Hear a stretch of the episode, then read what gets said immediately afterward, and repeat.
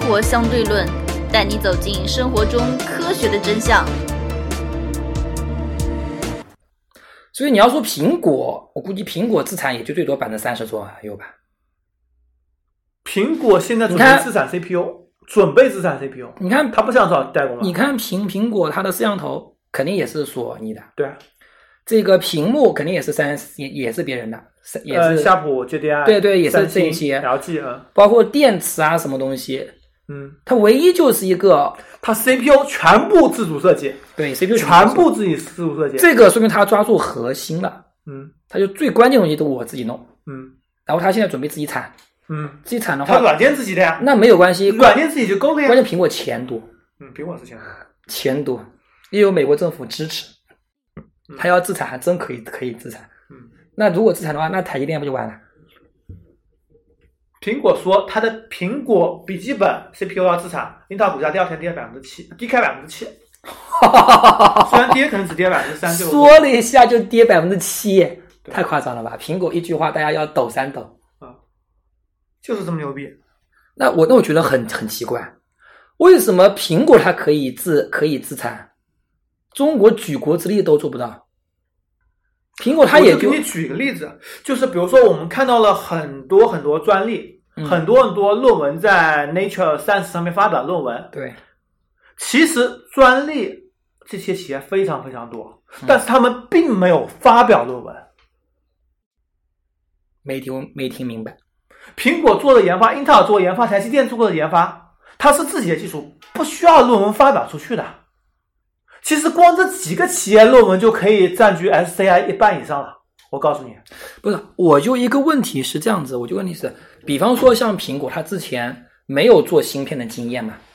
那他想自己做，他怎么能做就做了，做就做了起来呢？你你毕竟设计，你可能你现在你你是一个非常优秀的房屋设计师，但是你不会造房，不会造房子呀。钢这个钢筋水泥应该怎么弄？水泥应该调，应该调半半多半多少水，半多少沙？你你这是不知道的呀，这个是需要经验。所以像台积台积电，它完全就做一个做一个代代工，对不对？你现在完全舍弃台积电，你自己完全包括它是有 ARM 支持的呀。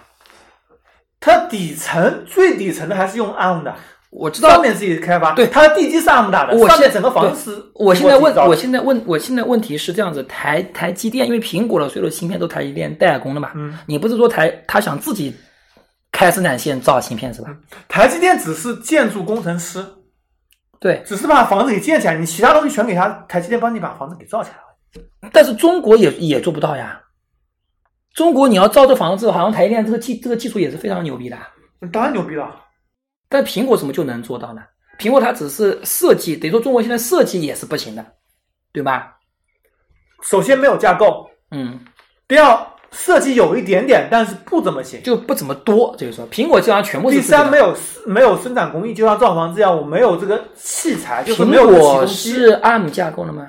苹果所有是基于 ARM 架构的再次开发的，它底层是 ARM 架构，像地基是 ARM 架构的，按理地哎说哎以上部分全是苹果自己的，按理说，苹果的芯片跟英特尔是完全不一样的吧？对 ARM 架构的，等于说他们也是它地地基是 ARM 地的基是一样，上面的地基平是 ARM 台是全部都不一样对上面是完全不一样。啊英特尔地基也是自己的，啊！全部是自己的。你知道英特尔四十年只生产 CPU，对，这个这这个实在你是就跟波音一样，这么七八十年了，就是产飞机和飞机相关的东西，其他东西一律不产，你给我我也不产。对他这个他这个研确实，你这个他建立起来这种技术壁垒也你是非常看难英的。特尔闪存做得牛逼，CPU 做得牛逼，它不会去做内存的。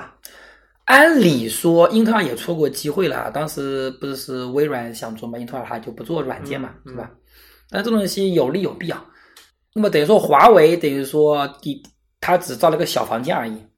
华为造了一个设计图，里面的部分器材，比如说电线这块是他自己做的。是他自己做的，其比他东如西说游戏是他自己做的。啊、就某个房房房间的窗户是他自己做的，嗯，对，仅此而已，是吧？很少有， 因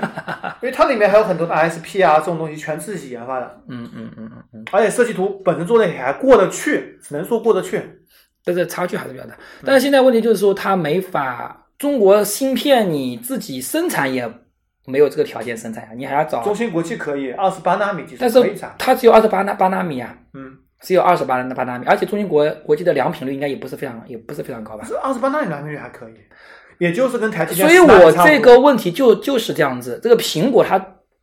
自产的话，它的良品率控制它有这么强吗？它能达到几纳米呢？它能达到七纳米？你设计起来是没问没问题，但是你要自己把它做出来，那非常难啊。所以他在考虑怎么做呀，他有没有说我 对对对要怎么做了？啊如果真要做，我觉得真像不他真也不容易。会有这么一个问题决策过程，大企业嘛，肯定有决策过程。我要考虑可行性分析，就像当年苹果说要做汽车，电动汽车，后来还是没做后面可可行性分析说这个窟窿太大，我根本填不上。苹果资金储备接近两千亿美元那，呃钱不他行，认为这个它不够。两千亿做电动汽车，如果想做到这种规模，不够，真的不够。我觉得台积电它也不可能，所以它从台湾挖人过来，整套挖过来。嗯，而且我看那个新闻上说，台积电啊，它那个保密工作啊，嗯，比国家安全局还安全局，非常夸张。嗯，它整个保密工作，所以而且它是每一个工程师的每一道，因为它好像说造芯片它有一千五百道工序嘛，嗯就光光造出来还有一千五百道工序，每一个人只负责一小部分工序。嗯，所以说，你就包括到总经理，其实叫张仲张仲谋自己，他都不能完全搞得清搞得清楚嗯。他是不同步骤、不同保密、不同人保密、不同保密保密嗯，所以你一个人出来没有用的。嗯，所以难度确实非常大。嗯，好吧，我们希望苹果能造得出来。不过苹果也是美国公司啊，对，它可以在中国开个厂的嘛。中国开厂你必须要转移部分技术的。中国后来现在被打压这么惨了，肯定而且就不用转了而且这个他回美国可以带动美国就业，那我急，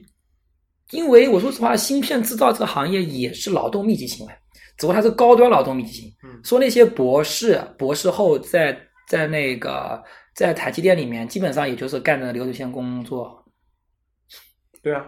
研研发的人其实也没有这么多，那那不研究生去干流水线，啊怎么可能博士后去给你干流水哎也线？差不多感觉就是干流水线工作，就高端面，因为它非常小一块东西，是你的知道吧？？嗯所以芯片这东西，那么按理，那么我觉得基本上我们得出的结论就是比较悲观的，中国就哪怕现在开始努力也追不上。而且你要知道，呃，你设计芯片的软件都是美国人的，而且平台是 Windows 的，也就是说，唯一中国这方面就也就是说，中芯国际还有还有可能，无非就是我造房子和紫的光还有可能造房子可可以我们自己造，啊但是这个设计图啊。很难突破第七倒是 ARM 应该会卖，因为 ARM 现在被孙正义收购了。啊。孙正义，孙正义孙正义反正但有是钱孙赚，他正义不会不赚的毕竟是日本人呀。啊。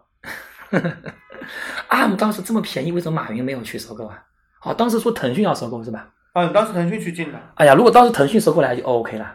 孙正义就不惜一切代价要把它给拿下来。我靠，那他收购 ARM 结果赚大了，真是。真的赚到了。中国人只要市场，只要营销，只要把市场做好。对，来只钱快要技术应用为，什么中国没有去研发？首先，你相关行业的博士生、毕业生没多少，一年只有几万，你不做也没用啊。而且你出来了不做，全部被利润、工资更大的软件企业或者是其他硬件企业，像华为这种的拿去了。对，因为我做两硬个件设计，只有去做其他东一半西左右的三分之一的收入，一半我三分之一干嘛左不右去做其他东西啊？对，是的，而且水平都差不多，是吧？对，而且最主要一点的话是，你占据，但是我说实话，中国说占据市场呢也没有错，也没有错，因为市场也非常重要，对，确实没有非常市场重你要。活不下去，你还是白搭。而且你确实，你有市场的话，你有话语权在。对，我说实话，如果中兴现在它的手机销量占到美国的百分之九十的话，比方说，嗯美国政府他也不敢做这样的事情，嗯是吧嗯？他也不敢做这样的事情。关键你在美国的销量只有百分之十左右，嗯，那你无那无所谓，是吧？对。所以我觉得债券市场本身没有错，因为这个，而且的话，像阿里他们起来的话，阿里他们起来的话，呃，本身就是已经起来比较晚了，大概九十年代初起来，零零年以后才真正，零零年以后才真正起来，对吧？零零年以后嗯，那么那个时候，其实中国你要往上追已经非常难了。嗯，中国当时不是有个叫汉芯嘛？还有龙芯，龙芯现在还不错，龙芯是真的，是是是在做，龙芯真正在做龙芯，但现在也只不过达到二也是呃，龙芯最顶尖差不多达到前两年的奔腾的水平其实龙芯做的还是挺认真的，啊、确实是不容易的。是不容易的。呃，龙芯，但是汉芯真的是完全是骗人，太夸张了。汉芯应该是零六年的时候的事情了，零零六年的时候骗了国家大概十十几亿吧。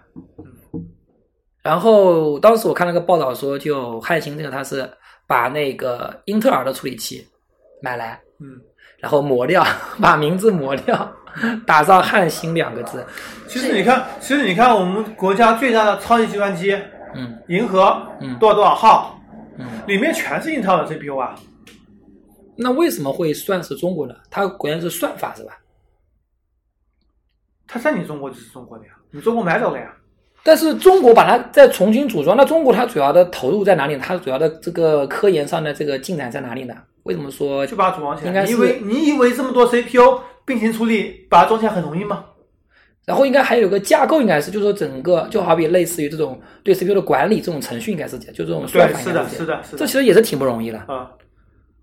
但是软件和算法毕竟是软件和算法，这有钱就能做出来，这也芯片是就不一样。芯片需要积累，需要我阿里巴巴做了这么多算法，做这么多大数据的处理，嗯，也就是堆钱花人去做的算法，对算法都可以模拟，都可以抄袭，对，游戏都可以复制，嗯，就跟腾讯复制你一样，很简单，我只要有钱，我直接其实复制你就可以了。其实但是硬件根本就复制不了。其实我打个不恰当的比方，芯片跟硬件就是房地产，软件就是房地产上的租户，我可以随时把你赶走，嗯无非就如此而已了。嗯，对不对？所以，唉，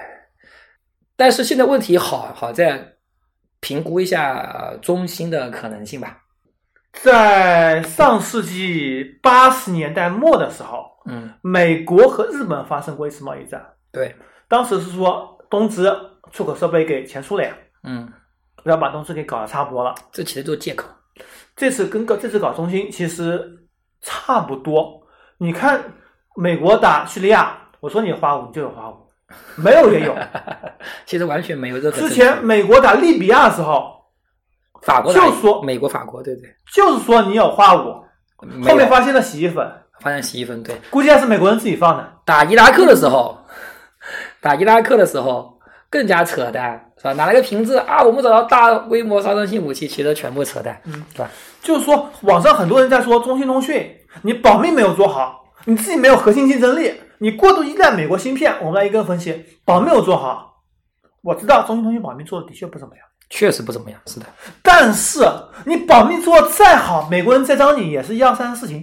对，总是能找到任何借，能找到任何借口。第二，中兴通讯没有研发，我们想想看，国际上研发申请专利，中兴是连续十几年前十名的，曾经到过一次第一名，全球第一。其实中信的五 G 为什么一定要搞中信？因为中因为中信的五 G 应该是非常厉害。嗯我觉得美国人这次搞事情，我觉得我自己的出发点是这样子啊，因为中信跟华为在在这个通信的其实四 G 就五很厉害了，五 G 领域，其实已经跟美国不相上下了。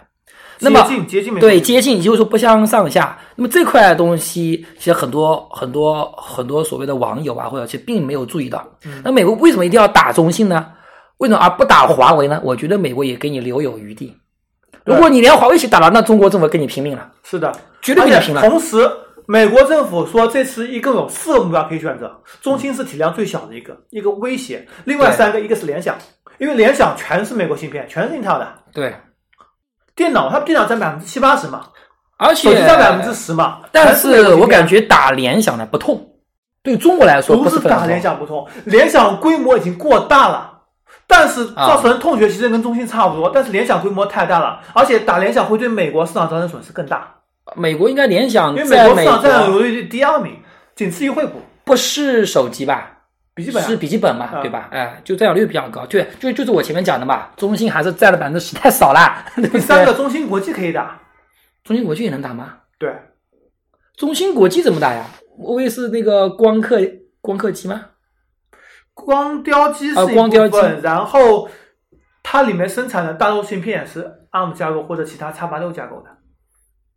那你这个太无太无赖嘛，打他，嗯，你这 ARM 架构，但是这样子的话，国家绝对平民，那真的很可能会引起核武核战争的。我跟你对说这个绝对平民，这他绝们对不平敢民。打，真的不敢打，只有拿一个东西恶华心为一也不下。敢打。其实我说实话，特朗普的目的非常简单，不是特朗普目的，不管是谁，不管啊是特朗普一定会做希拉里，这个对，事一情定会一做，定会做的无非他就是以这个作为突破口，他也不想跟你中国打，跟你中国做出一些让步而已，对无非他就够了，对做出一些让步，你吐出一千亿出来嘛，啊，对吧？ 川普不来说你吐出一千亿出来嘛，打击你还是那个中国制造二零二五啊。对。但是打二零二五呢，这个我们等一下会讲啊，如何收听我们的节目呢？您可以在喜马拉雅、荔枝 FM 或者苹果的播客应用上搜索“生活相对论”，关注爱因斯坦头像的就可以了。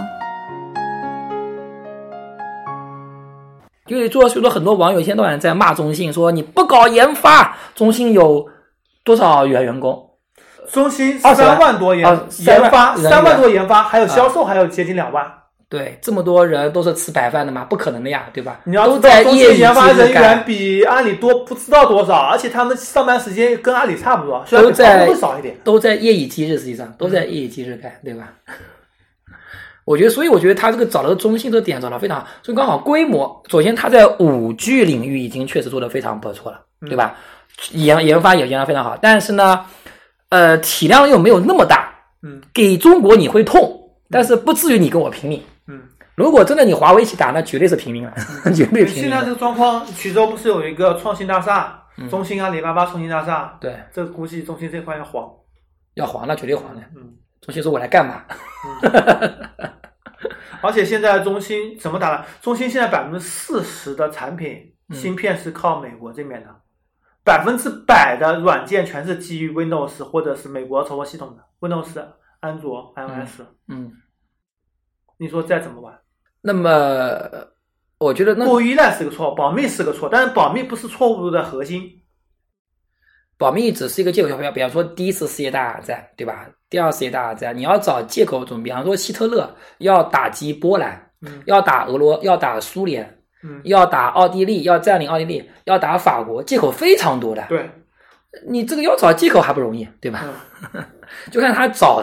找谁。那刚好你中信嘛，这么一个事件，刚好说，而且他中信但中以兴是基本上今年、明年就可以进世界五百强的，但是还没有进的这么一个企业。对，刚刚好。就是所以说，你发现没有，美国其实它是精心挑选过的，精心挑选。而且你发现，中信它已经罚了九亿美元啊，嗯，对，现金罚了九亿美元啊，什么概念？九亿美元啊， 五十四亿人民币啊，嗯，对不对？真金白银现金罚过去，他就因为你，而且他那个上层人员是是处理了。嗯，他就底下人员发点奖金而已嘛，这有什么问题呢也？是借口。哎，这绝对是借口呀！而且他为什么叫现在说？对啊，就真扯了蛋了，真是。 然后我发现现在很多这种带路党啊，就是这种确确实有点，特别是像有些网站上，尤尤其是我要点一下名，网易上面有些带路党真的是没有下限了，已经是把中兴骂的就是中兴赶紧倒闭啊！今天说中兴要倒闭了啊，今天心情都非常好，实在看不下去。 中兴倒闭了对你们有什么好处？中兴音乐产品质量多好啊！你要知道，对真的不错华为设计的产品交付给我必须多少多少到多少个月损坏，中兴一直没有这个规定。对，中兴其实还是算挺良心的一个企业。中兴是个非常良心的企业，产品也都非常良心。那么你看一下中兴的结果会怎么样呢？第一个，中国政府做出重大让步，我觉得八九成倒闭了，没用的。中国政府应该而不会且而且这让两步吧？天，而且这两天也出来了几则公告，有上市公司说，嗯，中兴采购我们的这个元器件，不给现了在现在中国公司啊，啊，他说中兴肯定违约，肯肯定不要了，买不起了。嗯，我们不向他追求那个，就是哦，我今天看到新闻上有，对，就是就是说我们算了嘛，就算了吧，这没办法了嘛。这个是天灾人祸，啊，也可能也是国 家要同时要求你他这么本身做，中兴这面的整个设备，基本上你采购来设备也只能用三个月，肯定生产完事没有没有意义，那么客户也不会买的嘛。哎，客户也不会买，你违约金要付多少钱？对国内企业可能国家给你发个政策，你只能这样子，啊对，或者给你国家给你多适当的补偿让步。但是但我国觉外企业得，你违约金，我觉得极有可能违约金就能把你中兴赔破产，对我觉得中兴极有可能最后被华为收购，不会那那那怎么办？那总是有被被收购的要去嘛。成立一家新公司，然后把员工把能用的员工移过去，嗯，等于说做一次资产切割，专门做芯片吧，就是他手机就就是他可能做民用这个，他怎么就不怎么做了嘛？他做一个资产切割和那个不良资产剥离等于，刚刚好，要么他就专门人工做复原金，专门做五 G 好了嘛。他手机，因为他芯片不能拿，你手机肯定也做不了呀。美国政府他还会找理由来，你你换个壳呃，就没给有你中买。兴很多那个盈利的，中兴是全球第一大机顶盒制造商，它机顶盒里面需不需要芯片呢？要，那就好了呀，那你做不但了是呀。它是不是美国的芯片？中国那种二十八纳米的全制啊这种企业，啊，就不需要这么高的，就对就是像手机要求不要这么高，是吧？对，因为它散啊热这种东西不需要这么高，那中兴手机业务占它占占它的销售总量有多少啊？不到十，那怎么会倒闭呢？又不是光拿手机，啊，整个通讯器材，它的交换机，它的东西里面全是美国芯片，哎呦天哪，就不能替代吗？全全球只有华为说了我们不卖，中兴自己有自己有烂货可以继续卖，卖它自便己有芯片，卖便宜点吧。但是市场竞争力没有那么强而已。华为为什么不卖？啊怕美国搞不知它，道，不 知道，怕美国找借口。这个应该国家也会调节一下吧？真的不知道。我们回到之前的哎 CPU 话题，CPU 其实我们刚刚所说了，它里面的主屏也说过了，就是已经到极限了，四 G 赫兹、五 G 赫兹上不去了。嗯，里面的那个指令集，指令集也是非常多的，其实英特尔有非常非常多指令集。指令集是不是就相当于芯片里面的软软件呢？对芯片里面软件可以这么说，对对对对就是说我对某一样东西有特别优化，比如说，呃，有一个指令集在 ARM 里面就有，在英特尔里面就没有。就比如说我放一个 4K 视频，嗯可能我电脑需要我的电脑这么强的设备，可能跑的视频需要百分之十的 CPU，它就调用这么多就够了。呃，但是我手机上可能只要百分之一，哦因为这个指令集对它的视频有优化。哦，就是我真我识别你在这手机上的视频，对吧？对我只它要里面调有用这优么化多就够了只。要调用这么多就够了。嗯，像英特尔 CPU 指令集有几百条，接近千条，可以把很多的系统加成，就是说指令会很强。就是你哪怕生产出来一样东西，没有这些指令集，你性能还是不如英特尔的，嗯，这也是一个很重要一点。然后英特尔里面有超线程技术，就比如说一个 CPU 基本上同时只能做一件事情，啊，对，就是说你比如说你要同时开很多程序的时候，它是这个秒钟做这件事情，下一秒钟做这件程序的事情，再下一秒钟做这件事所情。以有些时候会卡嘛。所以你先说会卡，然后英特尔超级神技技术就是可以同一颗核心同时做两件事情，哦，一心二用，嗯，你先要用，这比较牛逼。这也是非常牛逼的技术。然后英特尔还有很多缓存技术也非常牛逼，像我们之前说过，里面有一级缓存、二级缓存、三级缓存，嗯内存嗯，就像烧菜，一级缓存就是已经在锅子里了，对，二级缓存在砧板上，在砧板上，三级缓存是在水池里面在洗了，它就可以把你排队内存是哎排在好你，冰箱里面，它可以把你排队都你排好在。硬盘里面数据就是门口便利店，对对对，可以给你全部都排好。这其实应该也算一个指令吧？对，嗯，由于那个量子效应或者说电子隧道效应，目前公认的晶体管极限是五纳米。五纳米。就像你上问我三纳米，我就觉得第一反应是觉得没有这么快，或者不大说可能暂时不可能，嗯，因为你低于十纳米的时候就会有那个电子的量子隧道效应将会占据主导地位。嗯电子里面的电子不再沿着预先设计好的电路进行运行了，嗯，可。以之间进行穿越。对，就是对，进进入量子领域了。嗯，嗯，所以这个也是很难的一个事情。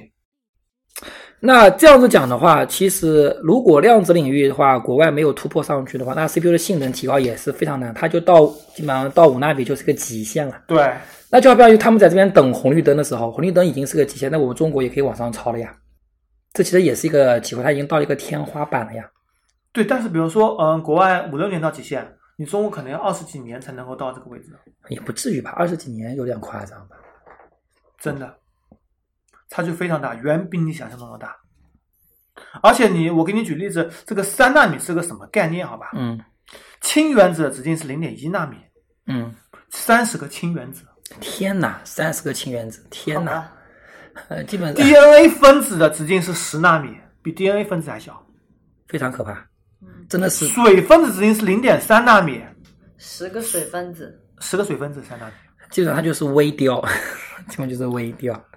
它就是就是在这个小孩的头发原子丝，上面小孩的头发丝差不多是零点零四毫米，是四万纳米，成人头发是七万纳米，你的可能会低少一点啊，我没纳米， 我没纳米，七万纳米，你除以个三，两万三千倍，只有你头发丝的两万三千分之一。太可怕了。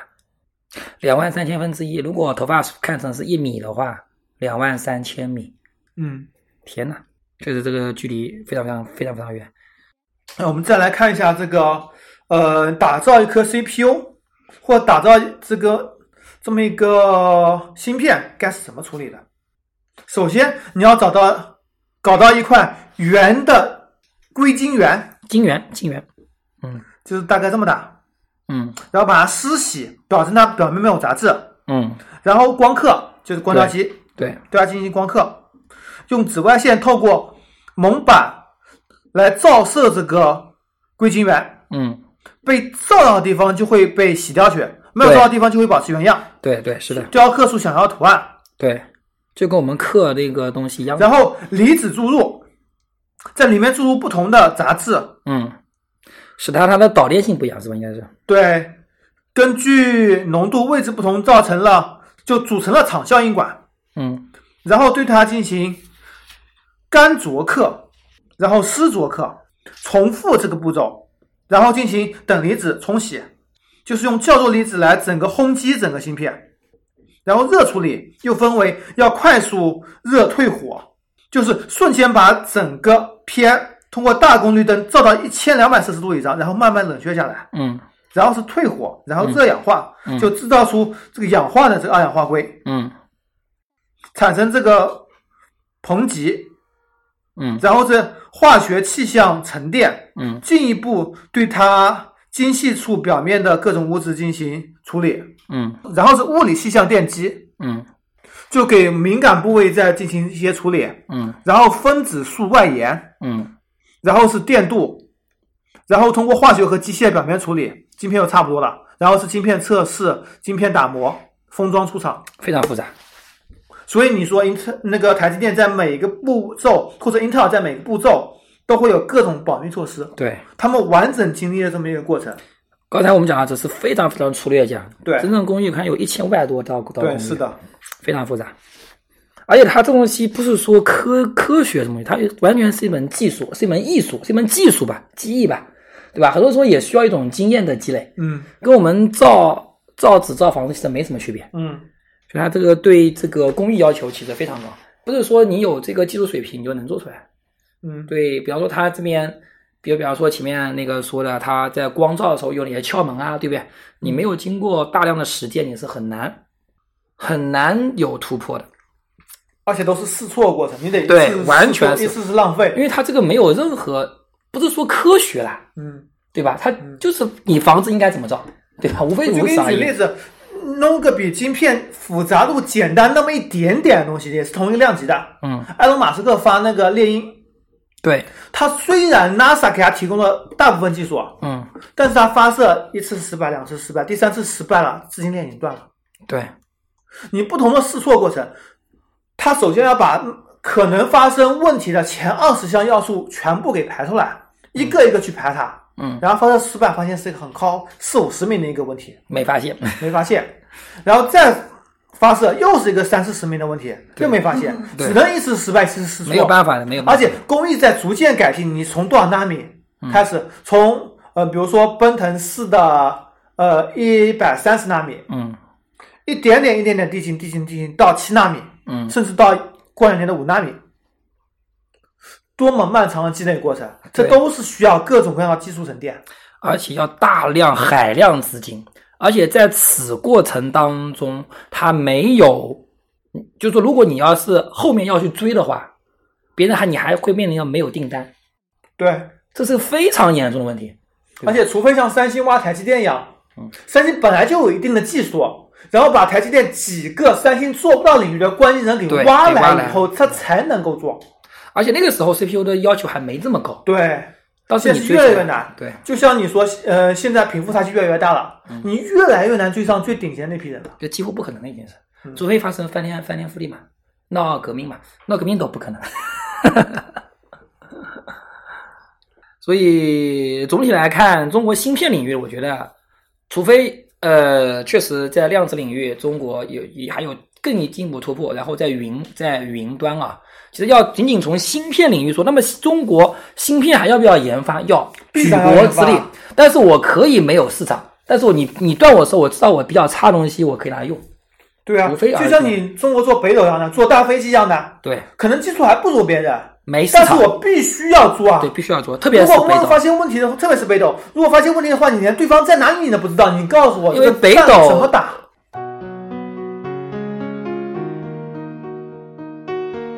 如何关注我们呢？您可以加入 QQ 群四三九九五幺七幺零，关注公众号“生活 E 相对论 ”TLR，关注网站 eduxdl 点 com。